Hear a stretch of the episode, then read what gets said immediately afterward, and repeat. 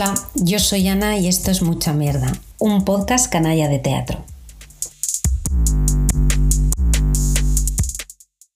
Jo crec que el més intel·ligent que hem fet en aquest país és vendre el territori a un preu tan barat.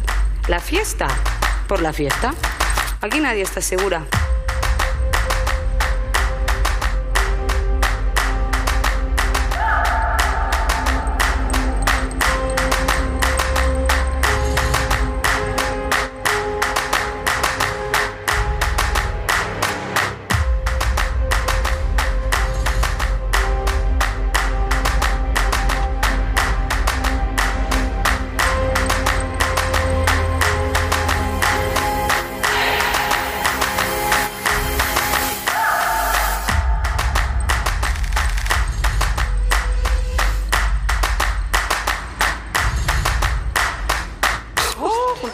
Política és meravella, seguro. Sí, clar, com si el foc fos l'única forma de canviar les coses, Ah, saps? però rapidet sí que ho fa, tu. Això sí. No como las transiciones marca España.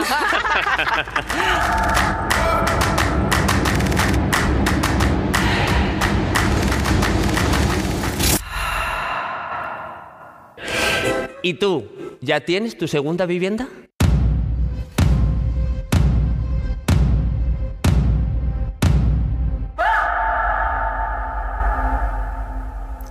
Pues no, yo no tengo segunda vivienda. Lo que acabas de escuchar es el teaser de Explore el Jardín de los Cárpatos de la compañía José y sus hermanas. Vi esta obra en el Conde Duque de Madrid. Estaba solo los días 26 y 27 de mayo, así que apenas pude reaccionar con un par de stories y no te pude avisar con más tiempo. Eh, ojalá los programen durante más días la próxima vez. ¿eh? Pero yo quiero hablar de esta obra y de esta compañía porque quiero que la tengas en el radar. Dice la actriz al principio del teaser, lo más inteligente que hemos podido hacer en este país es vender el territorio a bajo precio, la fiesta por la fiesta. Eso ya te da una idea de por dónde van. Explore el Jardín de los Cárpatos, ya lo habrás intuido, es una obra sobre el modelo de turismo que tenemos. José y sus hermanas, la compañía lo que hace es colocarnos en las distintas posiciones de ese modelo turístico, o sea, desde las vacaciones basadas en los desplazamientos masivos, especialmente en avión, en engullir destinos sin un minuto para respirar, con el tiempo justo para hacerte la foto, cambiar, cambiar otra vez de sitio, algo que seguro o imagino es bastante probable que has hecho o que has oído, has visto una situación muy cercana, yo que sé, una Argentina en dos semanas, un India en siete, Irán, eh, Antártida, no sé, lo de hay que aprovechar hasta que el intestino reviente, vamos. Hasta, digo, del modelo de, esos viajes tan intensos e intensivos en avión hasta el modelo del ladrillo, con la destrucción del territorio que tenemos en las costas españolas. Viene el turismo de apartamento o viene el hotelero del modelo del todo incluido. Y en el medio de todo, o de forma transversal a todo esto, la explotación de los trabajos turísticos y, bueno, no solo de los turísticos, también de todo aquello que se supone que forma parte de la marca España. Ellos lo mencionan mucho. Porque también reflexiona esta obra sobre nuestro sistema de vida, una vida en la que vamos agotadas. Tú y yo no tenemos tiempo para nada. Nos pasamos, como dicen ellas, 340 días al año con una vida de mierda y por unos días necesitamos no hacer nada, beber, eh, sol, boca arriba, boca abajo, comer demasiado poco tiempo para preguntarnos a qué precio, quién nos cambia las sábanas, quién nos pone el mojito, qué tenemos bajo los pies en definitiva, porque si lo hacemos nos revienta la cabeza. Pero tampoco se queda ahí la obra, porque explore el jardín de los Cárpatos, título que por cierto me encanta porque por lo visto está tomado de una campaña que hicieron en Rumanía para que la gente se hiciera pues selfies a volumen. Entonces digo, la, la, obra también indaga en el contexto previo a ese modelo turístico y ahí es donde entra mucho lo que, os, lo que te decía que mencionan mucho a la marca España y al modelo de la transición. De hecho, son muy incisivos porque como buenos mediterráneos plantean el fuego como método para cambiar las cosas, como un método rápido, tipo guillotina, o sea, más rápido que las transiciones marca España que dicen ellos. Hacer esto y que no quede un panfleto o algo deslavazado y sin sentido no es fácil, y ellas lo logran.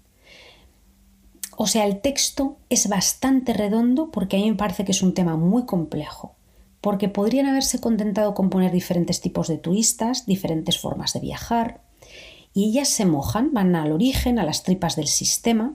Por cierto, la dramaturgia, que no quiero que se me olvide, es de la propia compañía y de Ignacio de Antonio Antón.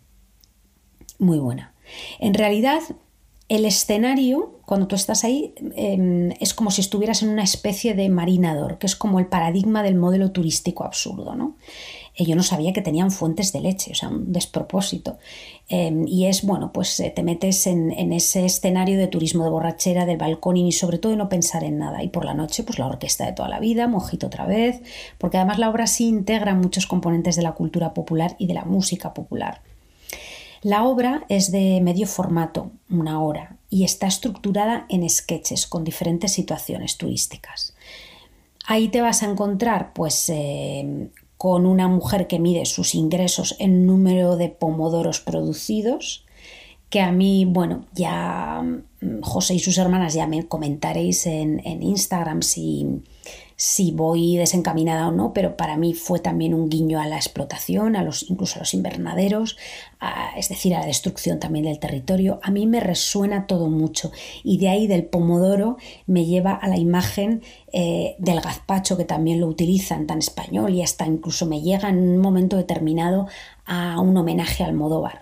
Total, que a tantos pomodoros al año, tantos días para consumir, porque es para consumir, no es para tener tiempo libre. Imagino que eso tú ya lo sabes. Tiempo libre pues no tenemos, será tiempo de consumo en todo caso.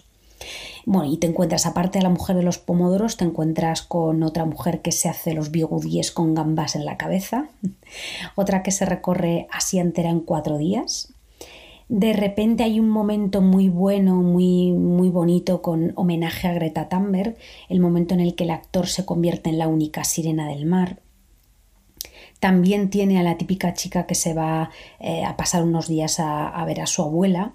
Eh, porque no tiene a dónde, a dónde ir y me gustó esto porque al principio pasa desapercibido porque es un nada, es un microsegundo, pero la idea que ella decía más o menos es sí, sí, sí, a mi abuela le encanta servirme todo el día, ¿no? Y a mí eso me dejó después un poco de pozo porque es verdad que tenemos a las abuelas como esclavas sirvientas encantadoras, eh, tenemos esa imagen y a lo mejor habría que preguntarles a ellas, ¿no? Si, si les gustaría hacer otra cosa. Si el texto es bueno, como estaba diciendo, me parece muy interesante, incluso todavía más interesante el formato que, que, hacen para el teatro, José y sus hermanas. Lo que hacen es una especie de híbrido. Colocan una pantalla a cada lado del escenario y ellas van grabándose, se turnan con las cámaras. Mm, si no me explico, lo ves mejor en las imágenes de, Instagram. De forma que el espectáculo se convierte en una especie de programa de televisión en directo o streaming en directo y esto hace que a veces eh, veas a las actrices eh, o constantemente, más que a veces en diferentes planos constantemente. Ves sus primeros planos, a veces incluso del interior de su boca, en las pantallas, y a ellas las ves en el escenario. Esto es muy interesante porque eh, hacen juegos como por ejemplo ellas están de pie apoyadas en, unas hamacas, que en realidad no son hamacas, son, son unas placas eh, que simulan ser hamacas y evidentemente ellas están en vertical, pero por el efecto de las cámaras en, en pantalla tú las ves tumbadas, es decir, las ves tumbadas y las ves en vertical de pie. Además, eh, también integran otros elementos de la tecnología de nuestra vida diaria, como la obsesión por compartir en redes y el momento selfie. Como he dicho algunas veces ya, el teatro es un producto bastante burgués, es, muy conservador, es como el libro. Mm, por cierto, es algo que, recalca bastante Cristina Morales, a la que ellos hacen un, homenaje en, la obra. Y ellos logran eh, modificar ese producto tan conservador.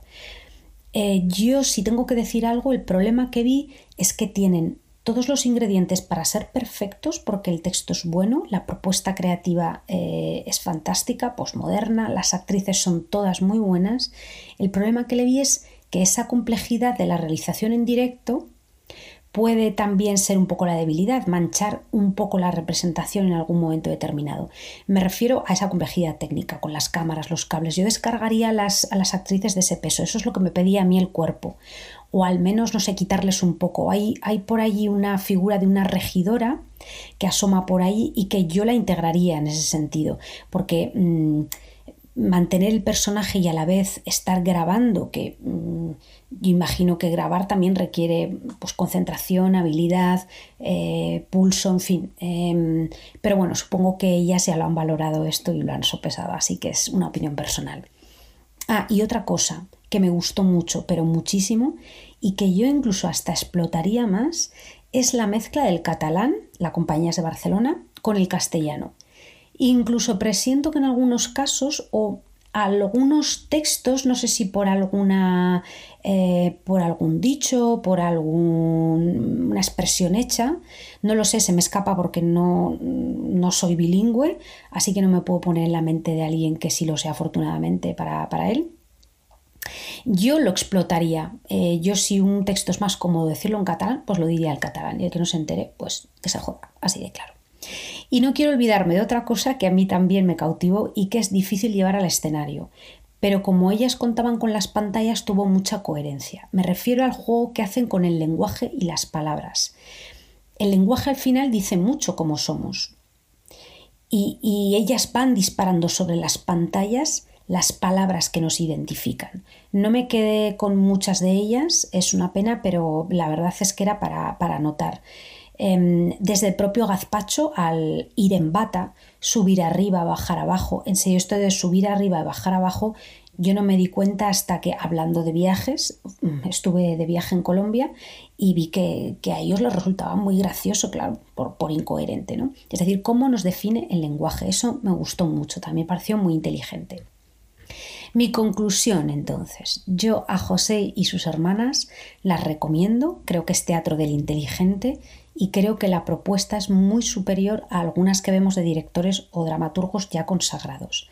Así que, bravas.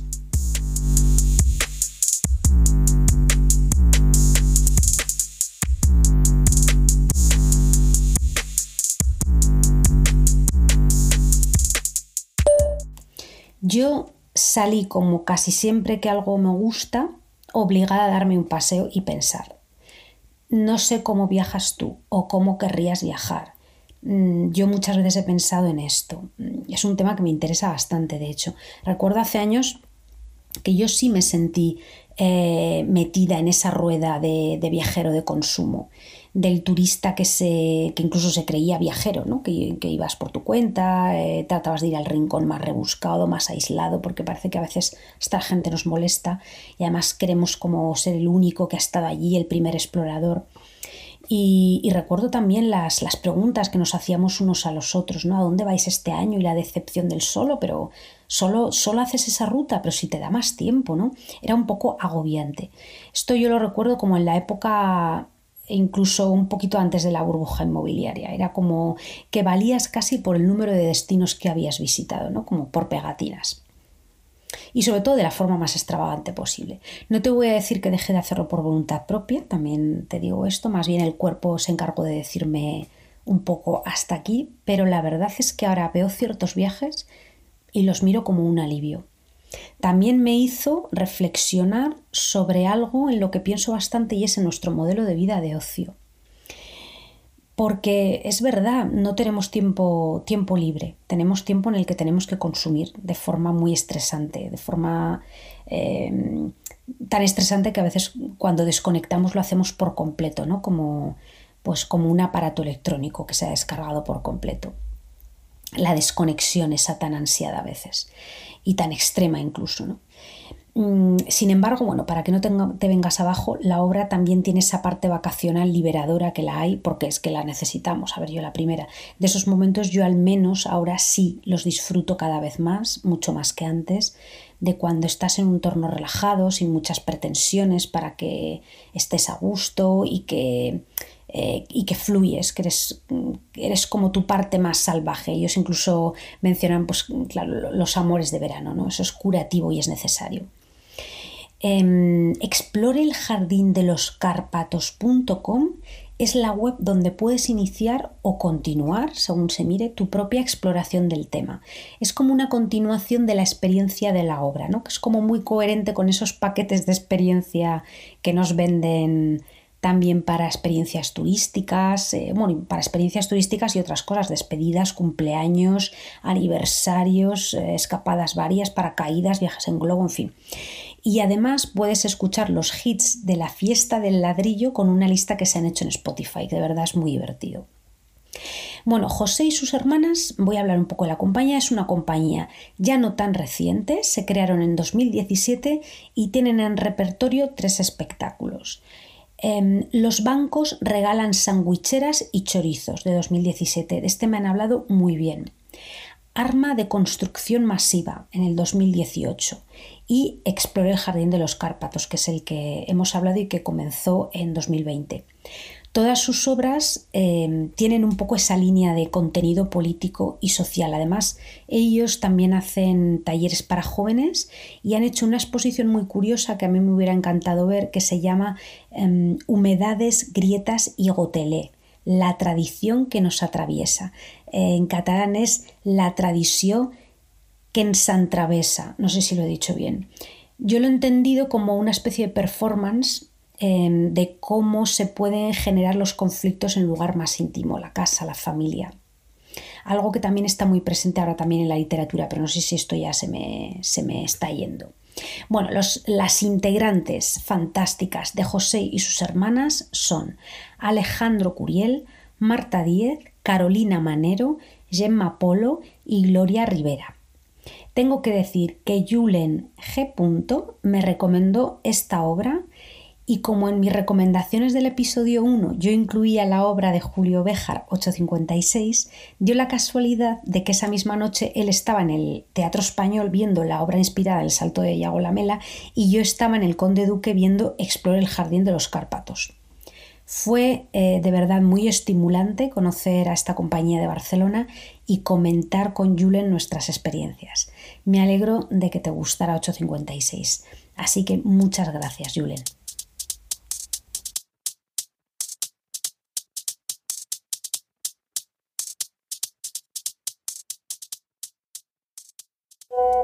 Que alguien haga algo con pues con los precios de las instituciones públicas. Conde Duque, por favor, Día del Espectador, o al menos yo no lo he visto. Recordad que sois un sitio público. Mm, no sé, ya fuera del teatro, en expos, estoy viendo últimamente que cada vez se está poniendo más difícil sitios en los que yo disfrutaba muchísimo, como el Matadero, donde por ejemplo la expo del Jardín de las Delicias fue alucinante, o el propio Círculo de Bellas Artes ahora están inasumibles de precio, para las exposiciones al menos. Pues hombre, no, es que al final nos van a echar del centro y de los espacios de cultura. Pues eso.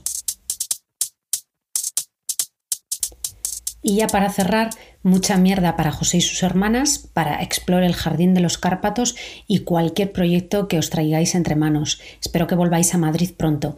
Y para ti, amiga, también mucha mierda. Oye, no irás a ponerme en doble velocidad, ¿verdad?